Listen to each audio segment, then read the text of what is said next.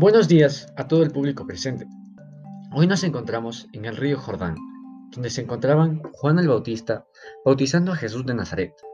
Pero, ¿quién es este Juan el Bautista? Juan el Bautista es un hombre que viajaba por el desierto, hablando de la gente de Jesucristo y repartiendo sus enseñanzas.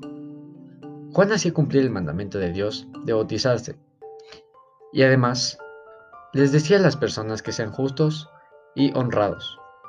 Para ser bautizado, debías arrepentirte de los pecados que has cometido.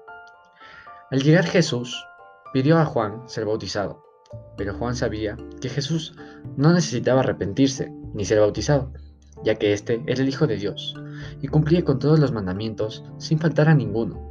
Pero de todas formas, Jesús le dijo a Juan que lo hiciera, para dar el ejemplo de obedecer el mandamiento de bautizarse.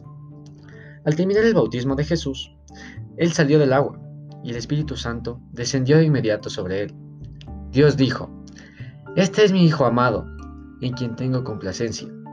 Sin duda, este es un hecho sorprendente y digno de recordar, que nos complace traerles con todo detalle y veracidad. Adrián Espinosa reportando.